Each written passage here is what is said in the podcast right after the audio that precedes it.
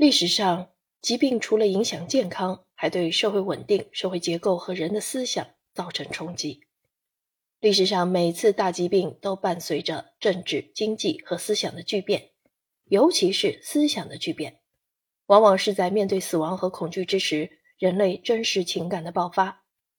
以往掩盖在平安祥和气氛下的思想分歧也会日渐显著。关于这一点，大家能立即联想到的是黑死病之后的文艺复兴，这大概是疾病改变世界、改变思想的最著名的例证。实际上，类似的事情。广泛存在于全球范围内，疾病与文明的兴衰，疾病与战争，疾病与经济，疾病与医学思想的巨变，疾病与社会分歧，相关的例子不胜枚举。随着文明时代的降临，人口逐渐密集，贸易、战争逐步增加，传染病开始获得广阔的舞台。可以说，没有文明时代，也就没有人际传染病的频繁密集发生。但是传染病是有自己的发展史的，同样一种疾病，在各个历史阶段也有不同的形态。细菌、病毒、螺旋体、衣原体、支原体、原虫等病原微生物，其实从他们的角度来看，他们的目的和人类一样，都是繁衍生存。就病毒而言，自然界对于病毒也有筛选机制，杀死所有宿主对于病毒来说并非最优选择。病毒本身会随机变异，其中毒性过强的，因为杀死宿主太快而导致自身也灭绝了；传染性弱的，因为无法有效传播而灭绝。筛选留下来的病毒体现为传染性强、毒性弱，这是很多病毒性传染病发展的规律。也就是说，病毒要尽可能多繁衍，尽可能少杀死宿主。所以，有的疾病刚开始出现的时候十分酷烈。但随着进化，会逐渐降低烈度。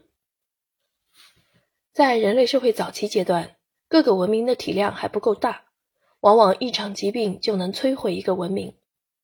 随着文明实体的不断壮大，人类对抗饥荒、瘟疫和气候地理变化的能力也在增强，所以文明的发展最终是可以提供更强大的应对疾病的手段的。当然，文明程度越高，瘟疫传播的速度就越快。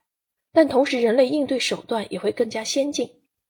总的来说，传染病在人类疾病图谱中所占比重已经开始走下坡路，不再是导致人类死亡的主要原因。随着人类营养条件改善，现代化的医疗技术和公共卫生体系的进步，使得传染病退居次席。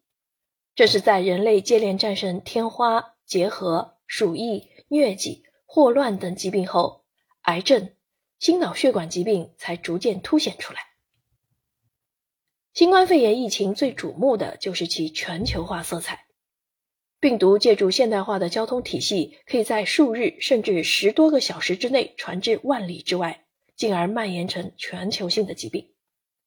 全球化的疫情本就是全球化生活的附属品，自古以来便是如此。而全球化大大促进了人类文明水平提升，也能提供更多的疾病应对手段。从这个角度来说，成也萧何，败也萧何。人类既然不可能靠封闭模式发展，那么也就必须正视全球化所带来的全球化疫情，这是人类前进的必要代价。而且以现代人类的科技和组织能力，这个坎儿必须也必然能够迈过。文明客观上可能为传染病的传播提供了途径，但文明因交流而强大。强大的文明和现代化的卫生体系能够反过来克制传染病的传播。中国古代十室九空的疫病惨景已经不可能再现，欧洲杀死近一半人的黑死病也只存留于记忆之中。威胁人类健康的因素中，传染病已经式微。所以说，全球化是几千年来人类发展的结果，是人类壮大自己、丰富自己的必要途径。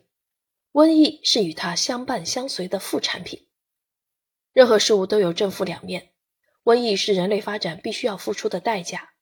因为瘟疫而终止全球化，不是也不可能是我们的选择。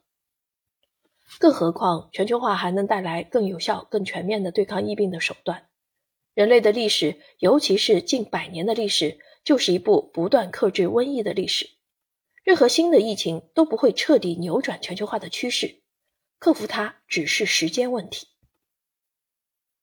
疾病如何改变我们的历史所提供的，不是中国医学史或者中国疾病史，而是将疾病和应对疾病的手段作为读史的窗口，介绍重大瘟疫、防疫措施、古代医疗系统、长生药与政治、古代外科手术，尤其是华佗事迹的真假。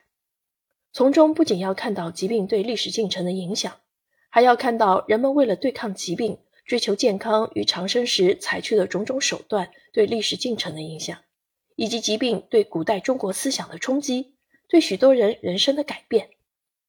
尽管有时他们可能没有完全意识到这种改变源于疾病。该书力求做到深入浅出、陈诵细节，不做大而化之的概述。而是尽量将一些历史碎片缀合在一起，展现疾病与历史进程关系图谱，不求面面俱到，但求能够让枯燥的史料鲜活起来，展现人类生活史另一面的部分细节。细节有时最能打动人心。